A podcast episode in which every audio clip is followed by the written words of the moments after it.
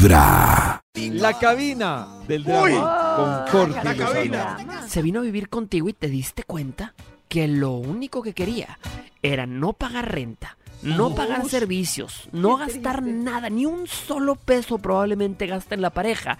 Todo lo gastas tú. Y mira, no hay problema. Fíjate, no hay problema cuando tú sabes que tú eres la persona que trae el dinero y que, y que quieres aportar a la pareja, a la casa. El problema es cuando tu pareja lo único que busca es dinero.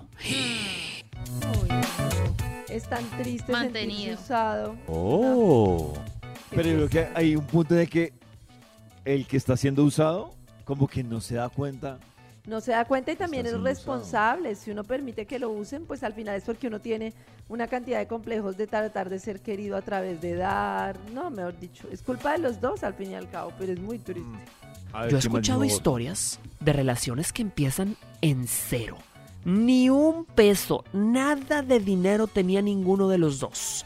Ahí andaban batallando y cuando no se podía salir, no salían. Cuando tenían que quedarse en casa a cocinar lo que había porque no había para restaurantes, se quedaban en casa y se quedaban, ¿sabes cómo? Felices, contentos. No andaban frustrados, frustradas porque no había. Ah, pero también he conocido parejas donde rápidamente se nota. Fíjate, tú, tú seguramente has visto parejas donde hay mucha diferencia de edad. Te ha tocado ver mucha diferencia de edad y empiezan las sospechas. Dices, a ver, esa mujer tan, tan joven, tan atractiva, ese hombre quizá tan joven, tan atractivo, tan, tan guapo, que pudiera tener tantas opciones, de repente ves a su pareja y te, te entran dudas.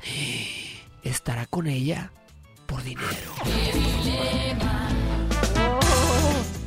Oh, es lo primero que se piensa, pero yo también creo que hay gente que está con personas muy mayores y no por dinero, porque hay gente que está con personas muy mayores que no tienen ni un peso. Yo conozco un caso así. Está con alguien 25 mayor y tiene En más plata. oídos que de él. corazón. Ay, no. Esta Qué es triste, qué pesado. Vibra en las mañanas. El único show de la radio donde tu corazón no late. Vibra.